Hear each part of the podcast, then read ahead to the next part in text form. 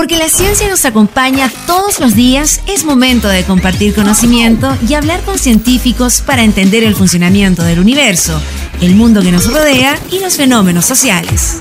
Salimos del laboratorio y nos vamos a la cafetería virtual de la UFRO para hablar todo sobre ciencia, investigación, tecnología e innovación.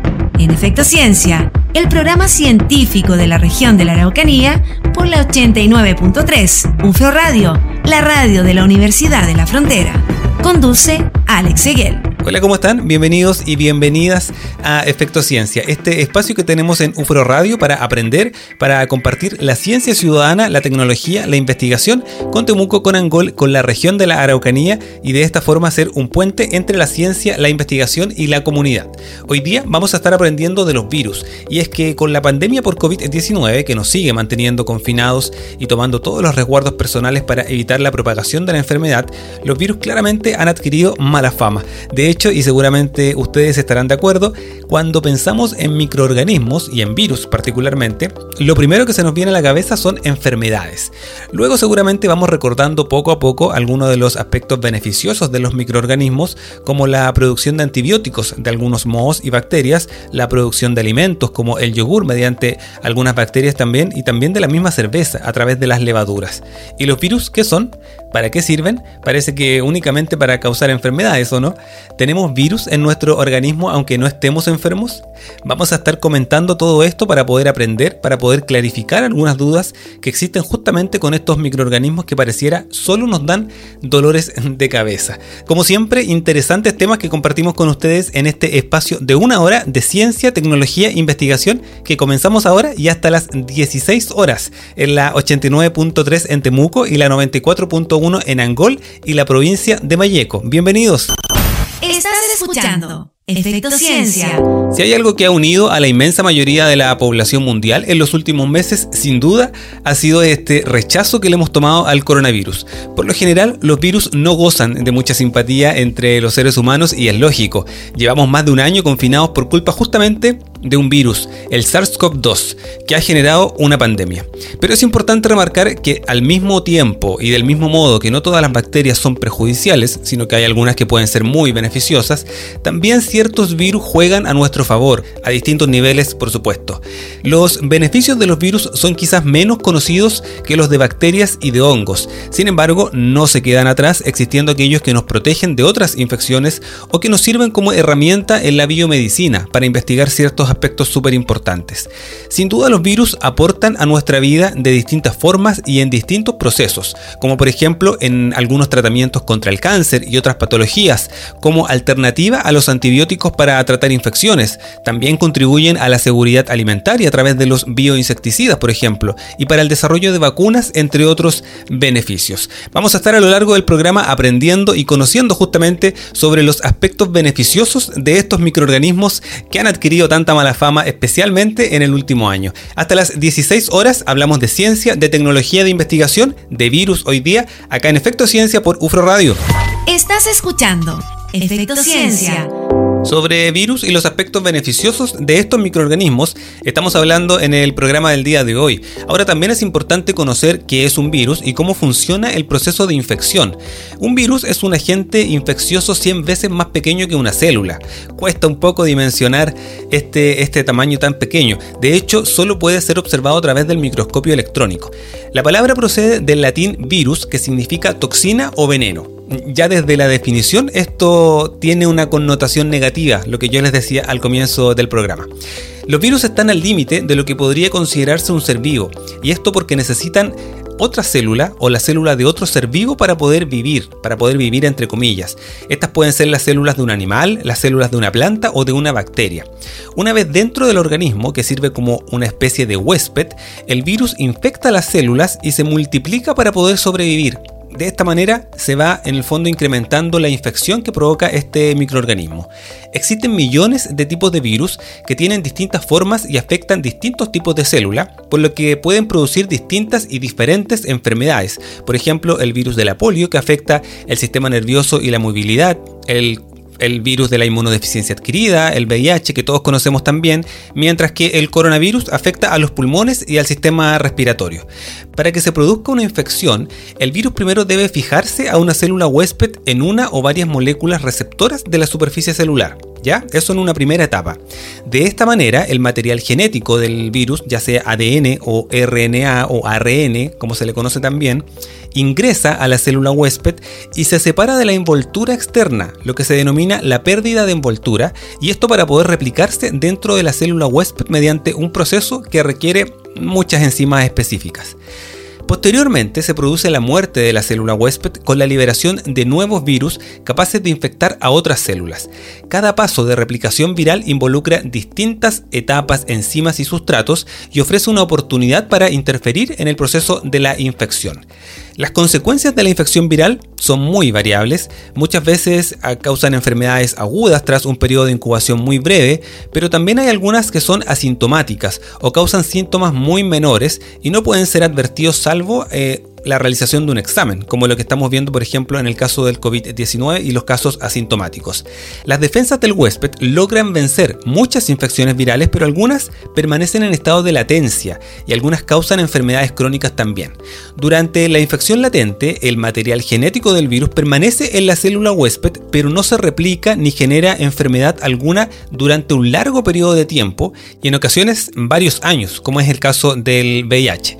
Las infecciones virales latentes pueden transmitirse durante la fase asintomática y esta cualidad facilita la diseminación interpersonal, razón por la cual es importante conocer cuando uno tiene estas infecciones para poder evitar la propagación de la infección o la propagación del virus. Y esto lo podemos realizar, lo podemos detectar con los distintos exámenes dependiendo de la enfermedad y de la patología que se haya desarrollado como consecuencia de la infección por este virus. Sobre virus, sobre los aspectos beneficiosos, pero también sobre los procesos de infección Estamos hablando acá en Efecto Ciencia por UFRO Radio. Estás escuchando Efecto Ciencia por la 89.3. Sobre virus, aspectos beneficiosos y qué ocurre también en el periodo de infección cuando tomamos contacto con estos microorganismos a propósito del COVID-19 es lo que estamos conversando en el programa del día de hoy. Les acompañamos hasta las 16 horas con investigación, con ciencia, con tecnología, con música también acá en UFRO Radio. Estás escuchando Efecto Ciencia. Sobre los aspectos beneficiosos de los virus, estamos hablando hoy día acá en Efecto Ciencia. ¿Han escuchado sobre la viroterapia oncolítica? En el fondo es la utilización de virus para poder luchar contra el cáncer. Sin duda que aprovechar el potencial destructor que tienen los virus para gracias a ellos acabar con las células cancerígenas es una prometedora línea de investigación que puede aumentar la eficacia del resto de tratamientos sin sumar efectos secundarios. Hace algunos días se dio a conocer el caso de un paciente con linfoma de Hodgkin cuyo cáncer remitió cuatro meses después de haber sufrido COVID-19. Una noticia que sin duda sorprendió a muchos, pero no es la primera vez que ocurre algo así. A comienzos del siglo XX se descubrió que algunas personas con cáncer, tras haber sufrido una infección viral tenían positivas respuestas a nivel del tumor. De ahí surgió una línea de investigación nueva, prometedora, que ha llevado a desarrollar lo que se conoce hoy día como la viroterapia oncolítica, que es lo que yo recientemente les preguntaba. Esta técnica permite luchar contra el cáncer usando virus modificados en el laboratorio.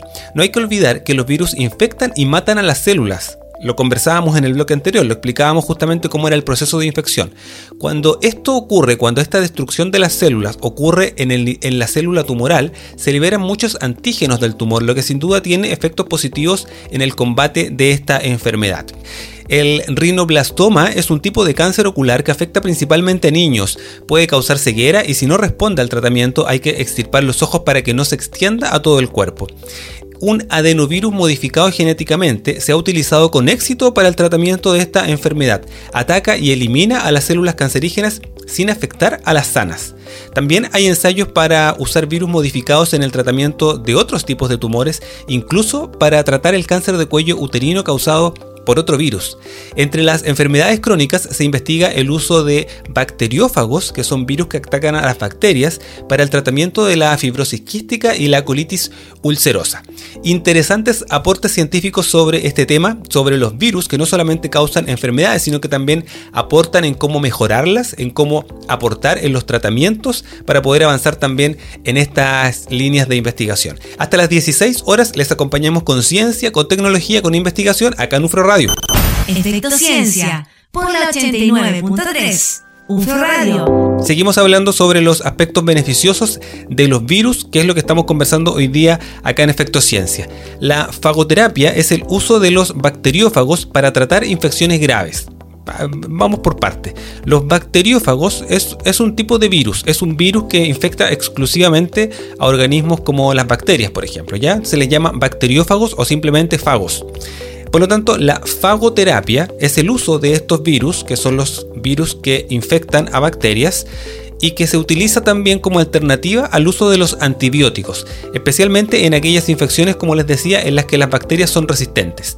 Estos virus, que son muy específicos, pueden atacar a las bacterias patógenas sin causar ningún, ningún efecto a nuestro microbioma, en el fondo a nuestro sistema microbiano bueno, entre comillas.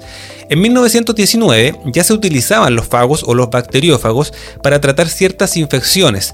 Actualmente es un tratamiento muy controlado y solo se utiliza en infecciones muy graves y cuando no hay otras opciones. Por otro lado, también pudiesen ser una alternativa al uso de antibióticos, disminuyendo así la presión selectiva y la aparición de estas famosas resistencias que ocurren cuando eh, los antibióticos no tienen efecto en el tratamiento de distintas enfermedades. El uso también de estos bacteriófagos se ha visto también utilizado o se ha visto positivo, un efecto positivo en los animales, en, los animales del campo. Hay varias empresas que están trabajando en el desarrollo de cócteles de fagos o de estos microorganismos porque son muy efectivos justamente en controlar las bacterias patógenas que se encuentran en los animales, ¿ya? También contribuyen a disminuir el uso de antibióticos en ellos.